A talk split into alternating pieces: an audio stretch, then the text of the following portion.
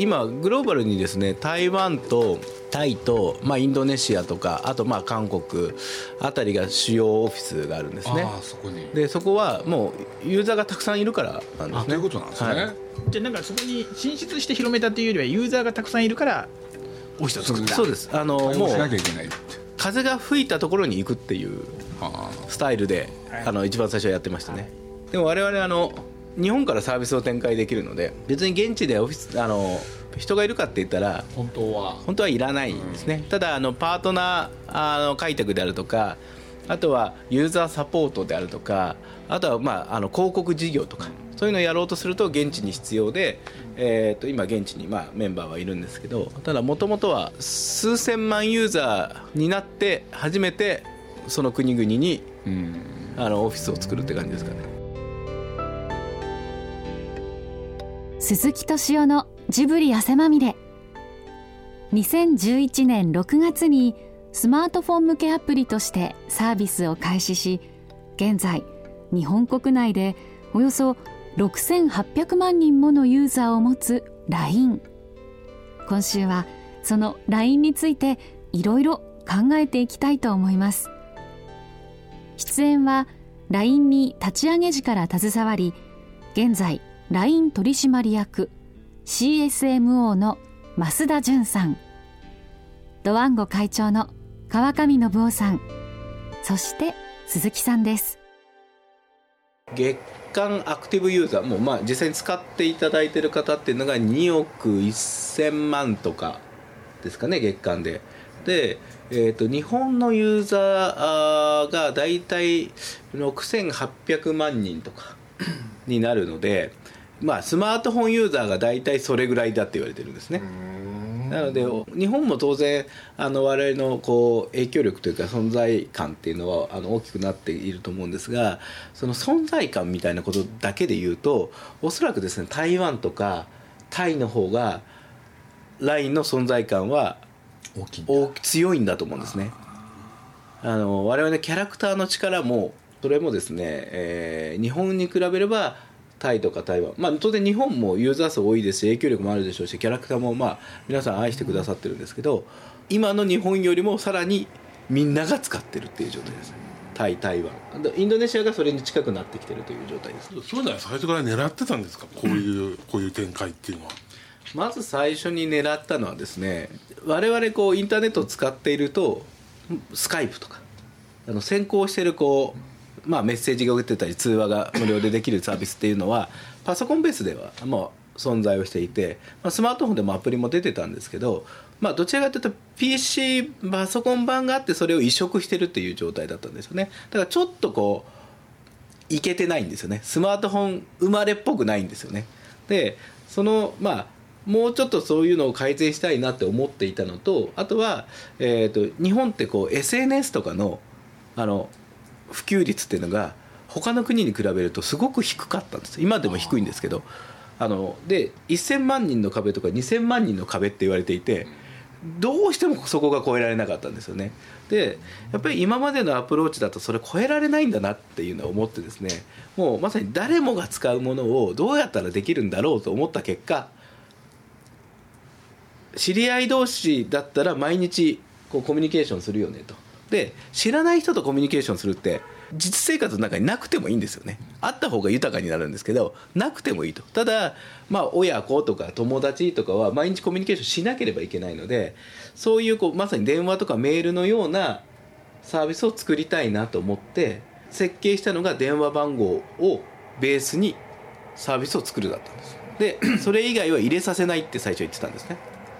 Facebook の友達とか Twitter の友達とか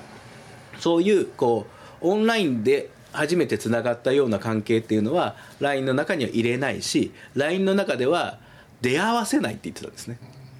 関係を作るんではなく関係を近くするのが LINE の役目でなのであの、まあ、電話番号っていうのはいろいろアンケートを取ったんですけど自分が人に知られて嫌なものは何ですかと。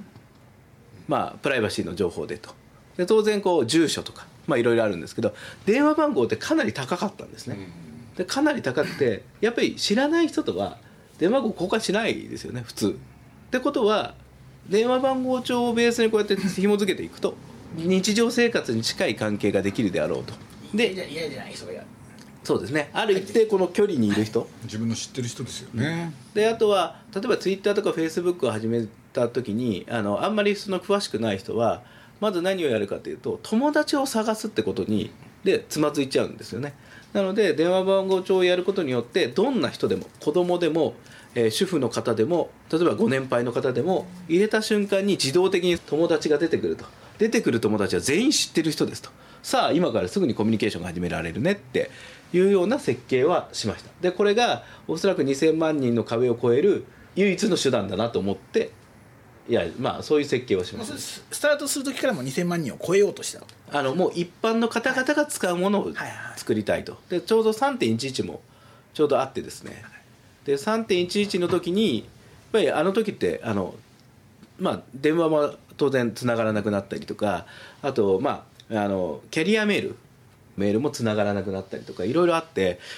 我々自身も困ってたんですよね。ただ我々はインターネット経由で連絡するべする術はたくさんあったんですけど例えば私の妻であるとか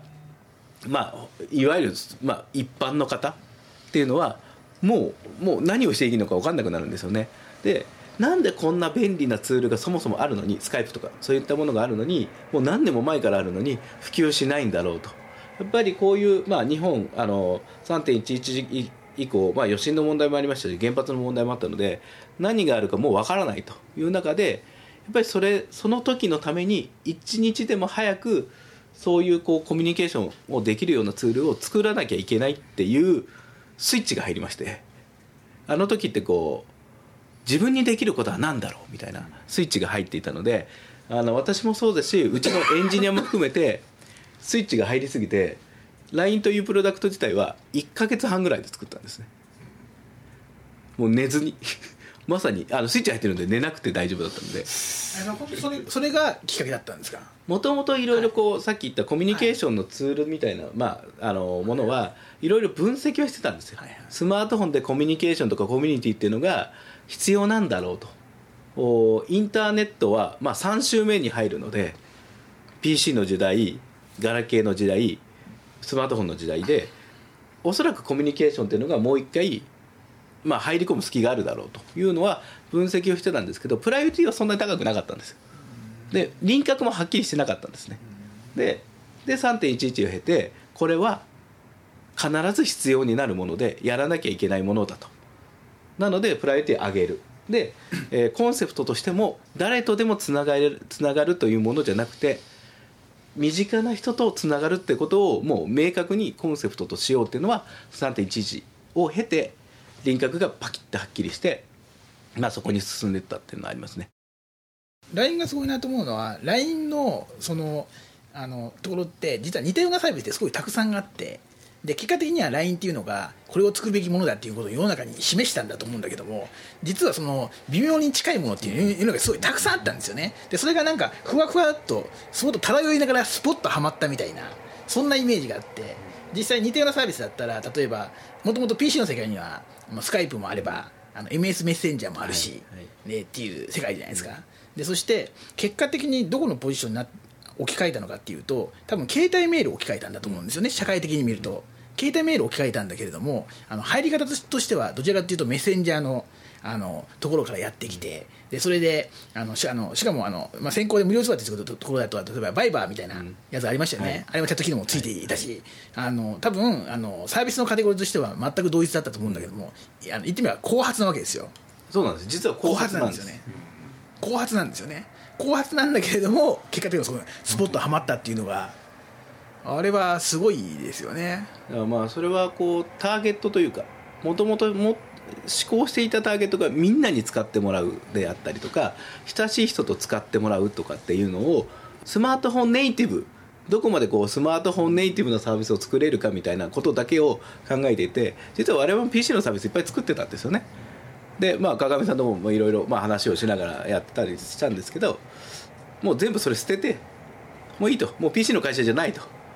もうスマートフォンのことだけを考える会社にしようって言ってもうかなりガッとあの方向を切り替えてですね、まあ、それでこううまくはまったかなと思います。要素要素としてしては同じことを言った人ってあのたくさんいたと思うんですけど 言うだけで言え言えば 多分そういうことを言った人はあのいたんですけども実際実現したのが LINE だった増田さんだったっていうのがね。だって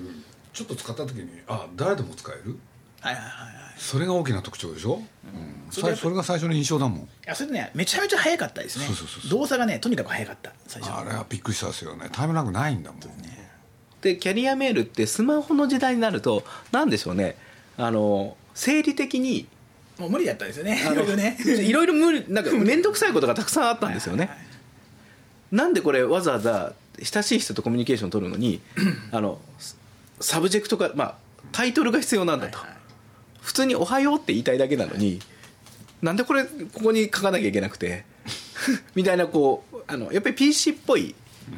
ものが延長線上であったので,、全部それを取っ払って実際に喋ってるようにしたかったっていうのがあったのであの日本版の LINE だけチャットのところがトークになってるんですね。これ実際にフェイスフェイスで喋ってるような感覚にどこまで近づけられるかで画期的ですよね。で既読機能もそうやってフェイス2フェイスで喋ってるというあの空気を出したかったんですね。フェイスフェイスだったら喋ったら反応があるので伝わったなって思うと思うんですけどやっぱり今までのものって伝わったのか伝わってないのかメールとか分かんないじゃないですか。あのなのでそこもちょっと工夫はしましたけど。私もそうですしその LINE のファウンダーチームっていうのがいるんですがここのメンバーっていうのはネイバーという検索を作ってたんですね。検索を作ってるということはインフォメーションプラットフォームというか情報プラットフォームみたいなのがもともと作りたかったんですね。でただどうしてもですね、えー、Google がすごすぎてですね、えー、今 Yahoo も強くて日本でいろいろこうサービス試したんですが、えー生まれその中で検索のプロジェクトの中で生まれた中にネイバーまとめという、まあ、今皆さんに使っていただいてますがああいうサービスもできたんですが検索の本丸っていうのはやっぱり歯が立たなかったんですね。歯が立たなくてただそれでもどうやったらその我々が思っていることができるんだろうと。でいや思っていることをやるためにはユーザーが必要だと。ユーザーがいなければやっぱり何もできないよねと。なのでユーザーベースをまず作ってその先にプラットフォームっていうのを目指そうっていう戦略をちょっと変えたんですね。その中のプロジェクトの1個が いろんなプロジェクトやってあの失敗したんですけどその中の最後のプロジェクトが LINE だったんです。最後？最後です。あのこれなんで最後っていうかっていうとさすがにですね我々あの、まあ、3年ぐらいずっとやってたあのずっと失敗し続けたんですけど、これ3年ぐらい経つとですねまあ別に言われないんですけどなんとなく環境的に、えーあの責任は誰が取るんだみたいな話になるわけですよ。で今あのグローバル見てるあのシンという あのシン・ジュンホという韓国人がいるんですが彼もともとまあ彼があのネイバーコリアというのがあるんですがそこから日本法人を立ち上げるために来てで彼と私が一緒に組んでやってるまあ今もそうなんですがやってるんですがあの彼ともうそろそろさすがにあの無理じゃねえかと。あのお金もたくさん使ったので。なのでこれが失敗したらやっぱり我々は責任を取らなければいけないよねっていう最高のプロジェクトだったんです。だからもう他のプロジェクトを全部捨ててでもフルコミットでやるって言って、まあ、やったのが、まあ、あの結果的にあの今成長につながってると思うんですけど。でもあのあの時期ネイバーまとめも当たったじゃないですか。まあ LINE のあの成功の陰にあの思いっきり隠れちゃいましたけど、はい。あれも多分あのウェブ業界的には十分な大ヒット、はいはい。ですよね。うんあれは別の人がやってたんですがあのまあ、一緒にやってるんですね、はい。一緒にやってるんですけど、そのネイバーまとめのおも含めてこの規模でははい。グーグルとはいそのヤフーとかにはかなわないと。はいはいはい。確かにものすごいスマッシュヒットだと、はいあのあのあの時期多分ウェブサービスで一番ヒット。一番ヒットですよね。あの時期ね。そうですよね。してますよね、はい。で今でもものすごいあの使っていただいているんですが、あのやっぱりまあネイバーまとめの担当役員とも話をして、これではないなと。はいはい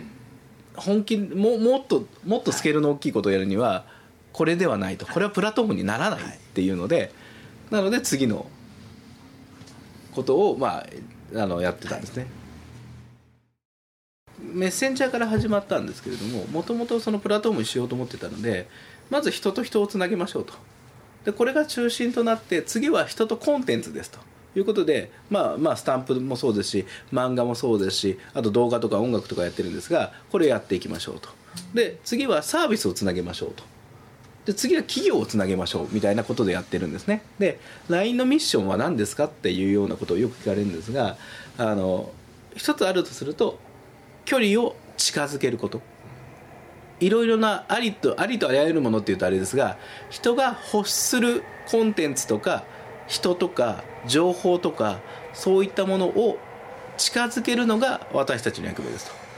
あの環境をゼロから作るっていうことではなくてあるんだけど LINE を通じてやるのが一番最適な距離感になるっていうのが我々のミッションだと思ってるんですね。ですので、えーまあ、例えば友達にギフトを送れるんだよとか友達に曲が送れるんだよとかパブリックビューイングみたいに動画が見れるんだよとかっていうことで今プラットフォームとして進めているのはありますね、まあ、スマートフォン時代のポータルサイトみたいな感じですかね。ちょっとこうポータルサイトって響きは古いですけど。まず文化作ってますよね。文化のプラットフォームになってるなっていう。今のネットのあの一番あの特に日本においては多分ツイッターでもないし、あのあのググるっていうことっていうのも多分ググってる人よりも LINE を作ってる人のユニークユーザーがもはや日本でも多いんじゃないかと思うんですよね、うんうん。だから完全にそのネットの中心ですよね。あのやっぱり最初に目指したのはググるっていうぐらいの存在になりたいと、なのであの LINE するって言わせたいよねっていうのを思ってたんですね、そしたらあの今言ってくださってるのでありがたいなと思って、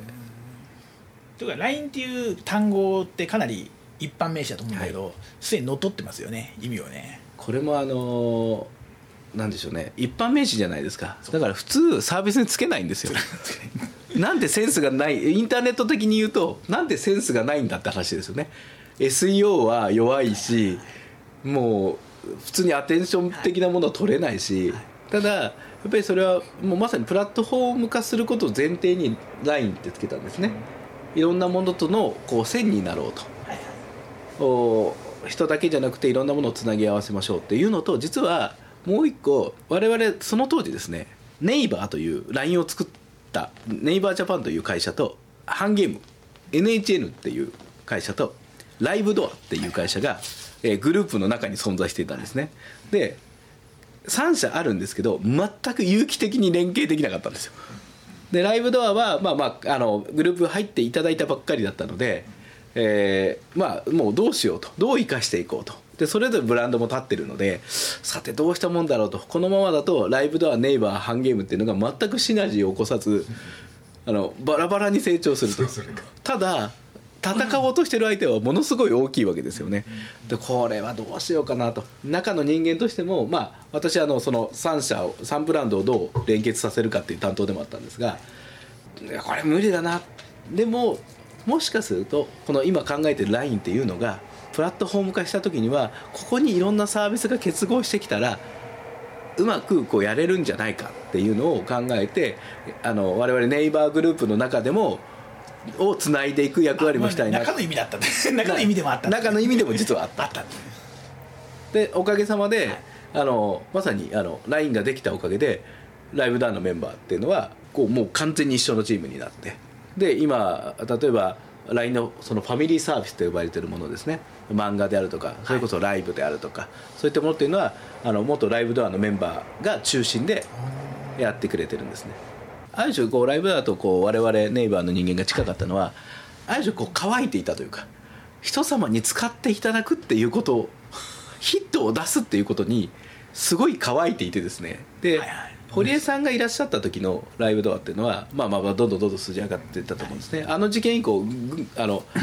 数字がぐっと1回上がるんですけどその後はあのまあまあそんな伸びずにいたんですね。で新しいものも実は生み出せなくなってたんですね。で今はまあ一緒になってものをまあ作れるようになって人様に使っていただけるようになったのでまあ非常にこう良かったなと思いますけどね。LINE がもともとも中で自分たちのために作っていた機能とかそういうのを外へ出す。外にもお出ししますっていうのをえーやろうと思っていてそうするとですね今そのヤマトのあーまあ件であったりあと例えば、えーピザが頼めますとか。そのヤマトの件って何なの？あの荷物を届けるときに、あのうんといない時とかいるじゃないですか、不在通知ありますよね。はい。そうそう LINE で送ってくれるんですよ。今から持ってきますとか何時頃持ってきますあ LINE で。はい、あの夜にしてくださいとか LINE で。実はそのコストが大変なんですよね、不在通知っていうのを出す紙のコストもそうですしまあ、毎回毎回ねあのま大体不在の人ってま何度も不在じゃないですか。そうそうそうそう。だからどんどん不在通知が溜まっていくんですよね。でやっぱりそれ出し,、まあ、出しにそう人が動かなきゃいけないので、やっぱりそのコストがやっぱり高すぎるらしいんですよ。でわかります。あ本当に無駄なコストなのでっていうのでいろいろお話をしてヤマトのシステムと LINE のシステムをつなぎましょうと。ヤマトさんが持ってる ID と LINE が持ってる ID をつなげましょうと。でそうするとさまざまなことができるようになりますよねとか。例えば、えーピなえー、とあるピデリバリーのピザ屋さんのシステムと LINE をつなげると LINE のそのまあ、チャットでピザが頼めますとか。あとまあ自自販機ともね連携をしたりとか。っていうのを今やってるんですが、まあ、中の機能を開開放するっていうのを、まあ、やっていくにあたってはあの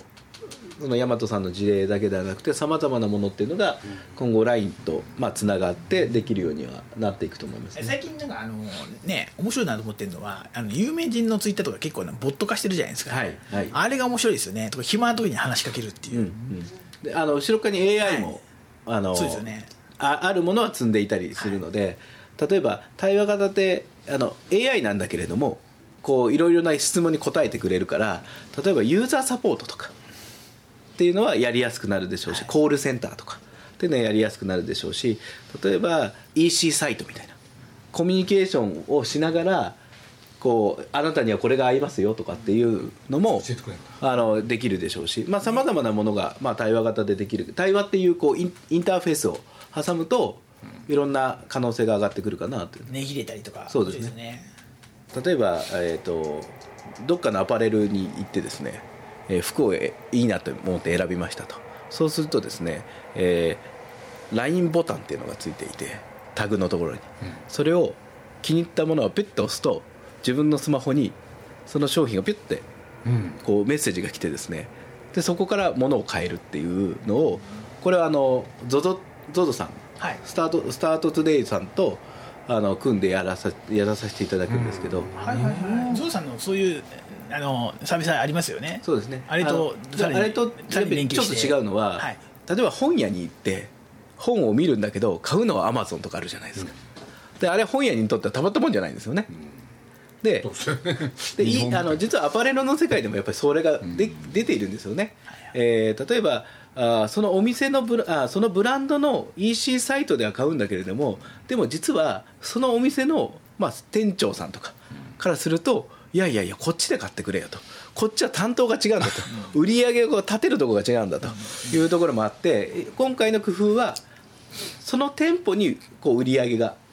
上がるような上がるような仕組みにに、まあ、しましょうと。いうので結構こういうのが多くなってくると思いますね。いろんなところにボタンがあって押すとこうまあ、実際ショールームとしての機能を果たしてるわけだから、それそれの売り上げも還元させようってことですよね、はい。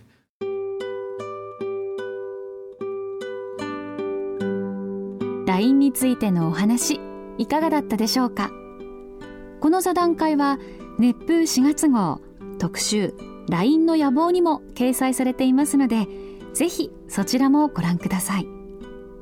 来週はそのシオン監督を迎えて最新作ひそひそ星についてお聞きします。お楽しみに。LINE なんですか？LINE なんですか？今なんか LINE LINE とおっしゃってますよね。あの社内で言ってたのは LINE はい。でテレビ CM をやるときに MA のタイミングで